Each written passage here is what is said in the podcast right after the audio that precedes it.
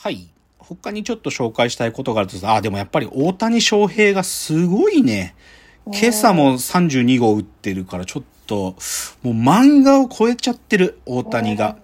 だけどね、僕楽しみだったのは、オールスターで、今ね、メジャーリーグで一番すげえピッチャー、デグロムっていうんだけど、はい。デグロムっていうね、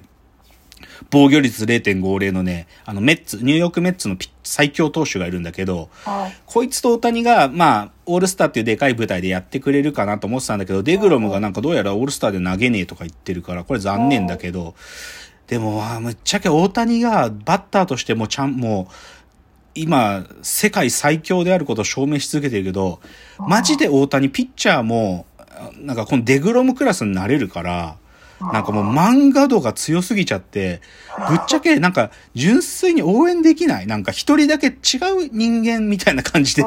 ょっとね、大谷選手すごすぎるなって話がちょっと今日朝思ったな。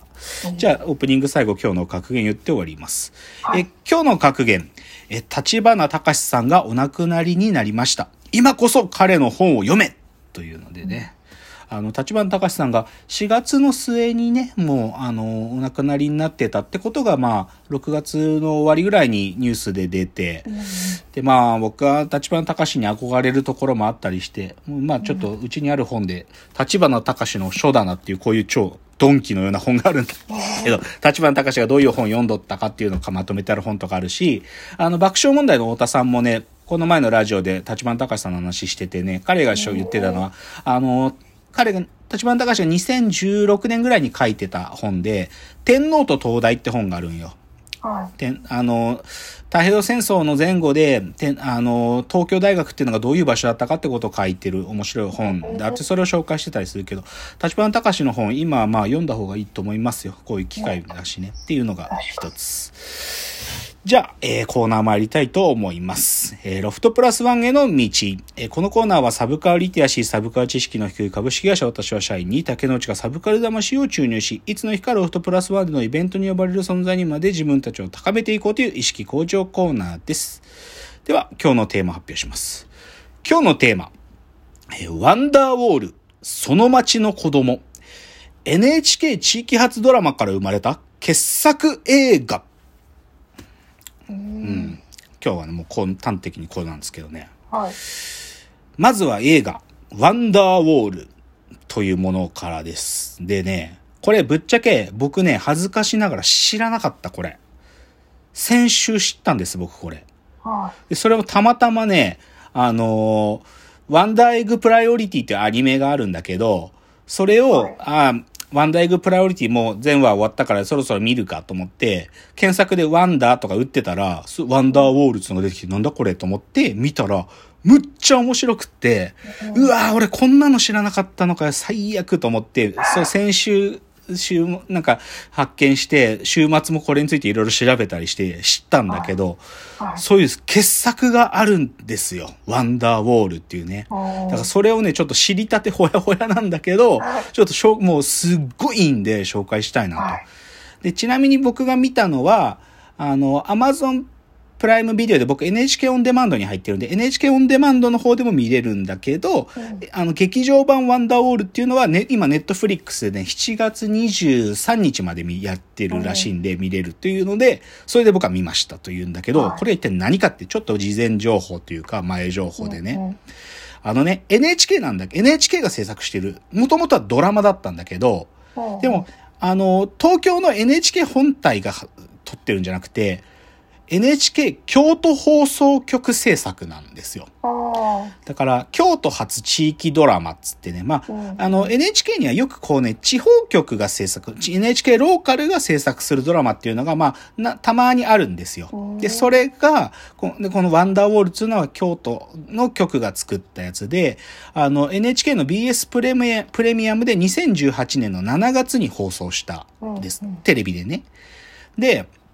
で、それが結構評判が良くって、あの NHK 総合、地上波の方でも9月17、2018の9月17日に放送されたっていうのが、この実際なんだけど、で、放送された時からもうすごい話題になって、すごい映画だと。で、実際どういう映画かってすっごい雑にまず最初に言うとね、あ。はい。こう、京都の、こ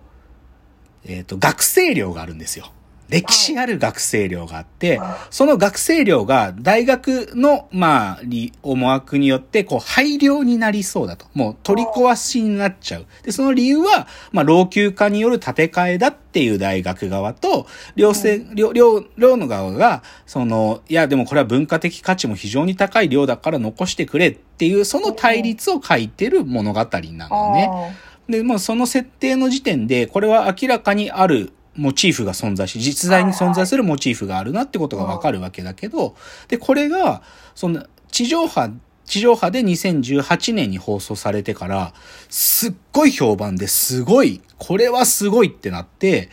この地域、ローカルが作った本当にたかだか1時間のドラマだったやつが、すごいぞってなって、なんとこれが劇場版として放映画化もされるわけ。で、それがね、去年、2020年の4月から公開されたんですよ。コロナ禍で公開された。僕はね、このね、地上波でやってるやつも劇場版も知らなかったんだから、もう超恥ずかしい。もう恥だと思うけど。っていうのが、でもこのワンダーウォールっていうものが、まず、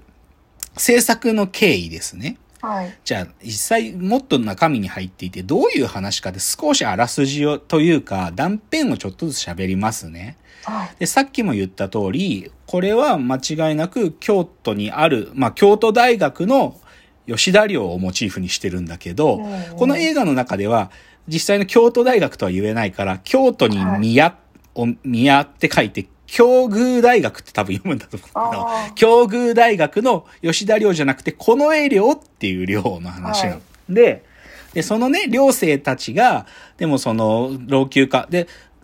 竣工して、1913年竣工なんだよ、確か。だからもう100、105年。はい。105年経ってる木造建築だよ。で、でもそれを、でももう老朽化でさすがに危ないっつって壊すぞって大学側に言われて、でもその話が出てからかれこれ10年間ぐらい大学側の当局と寮生たちのある意味こう対立は続いてるわけ。うんで、対立ずっと続いてて、でね、オープニングね、でもね、ある時から大学と僕らの間に大きい壁ができたんだって話から始まるのね。うんその、うん彼らがさ、その大学側に反対してる抗議しに行くときに、学生課に行くんだよ、学生課に。で、今までは学生課のそのカウンターのところに誰って入ってって、僕らのちゃんと意見を伝えてくださいとか言って、その面と向かってやってたわけ。なんだけど、その学生課に、なんていうの、こう、アクリル板のでっかい、こう、仕切り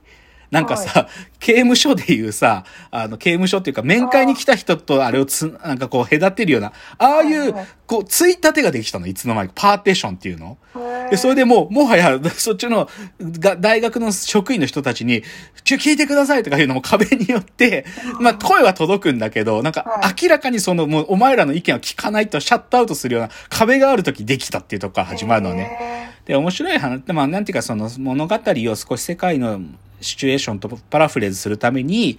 世界に存在する壁っていうのは、ベルリンの壁が崩壊した時ね、ベルリンの壁、まあ、1989年にベルリンの壁がなくなった時、その、国境とか地域と地域を隔てる世界の壁っていうのは、まあ、その時16個あったんだと。なんだけど、ベルリンの壁が崩壊した、でもトランプ大統領が誕生した2016年以降の2018年には、建設中のものも含めて、そういう国境を仕切る壁っていうのは今65に増えてるんだみたいなね。そういう話から始まるのよ。で、それでそういう世界の状況の中で、僕らの学生課にも壁ができたんだっていうところから始まるの。あまあだからワンダーウォールっていうのはそういう、まず意味としてはそういうことなんだけど。なんだけどさ、でもまあそういう物語なんだけど、基本はさ、じゃあなんでその学生たちはそんなに寮が存続することをこう望むかって言ったら、やっぱりそのこの絵寮ってところがすげえ素敵な空間なのよね。うんこう古い建物で、で、しかもこれ重要なのはね、自治寮ってやつなんですよ、いわゆる。はい学生たちが自分たちで運営をしている自治寮なのね。うんだから、なんていうか、寮、寮母さんみたいな、なんか料理を作ってくれる人とかがいる、管理人がいるみたいな寮じゃなくて、自分たちでルールを作り、自分たちで運営するっていうことをやってる自治寮なんですよ。うんで、その感じにすごく惹かれてやってきた学生たちがたくさんいるわけ。だからそういう学生たちで運営されてて、だから運営のルールもいくつかあってさ、例えば、敬語は禁止なの。あ何回生だろうが敬語を喋っちゃダメなの。すごい年取った、あの、社会人学生みたいな親父とかにも敬語で喋んなきゃいけない。とか、あの、トイレがオールジェンダー。もう、男女の仕切りもなく、すべてみんなが使いたいトイレを使うとかね。あとなんか決まり事を作るときには全員一致の原則つって多数決をしない。みんなが納得するまで話して全員一致する、したことでルールが作られるとかね。そういう世界。だから、だからすごい、あの、あるんですけどね、ここにね。その、こうすごいこう雑多な、なんかもう、寮の空間の中もう汚いよ、ぶっちゃけ。汚くてみんなが雑魚寝してて、み好き勝手な格好して、好き勝手な場所で寝て、もう本当に雑多な汚い、もうオンボロ寮だけど、でもそういう空間に惹かれてきた学生たちが、そこの場所を大切に思ってるってことなんだよね。で、すごい簡単に言っちゃえば、そこ、そだそういう世界だけど、でも、なんていうかな、変えられない現実っていうかね、その大学が、大学の理由でね、もう、その建物を壊して新しい建物を作るっていう、そういう大きい自分たちに差し迫ってくる現実はもう抗えないんだろうなって、なんとなく分かってんのも。なんとなく分かってて、だけど、でもなんでこんなに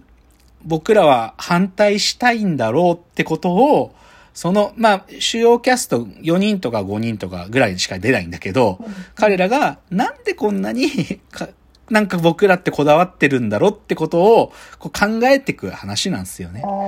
だすっごいいい話だと思うし、ちょっと時間がなくなっちゃったから次のチャプターまでもうちょい持ち越しますけど、はい。じゃあ次です。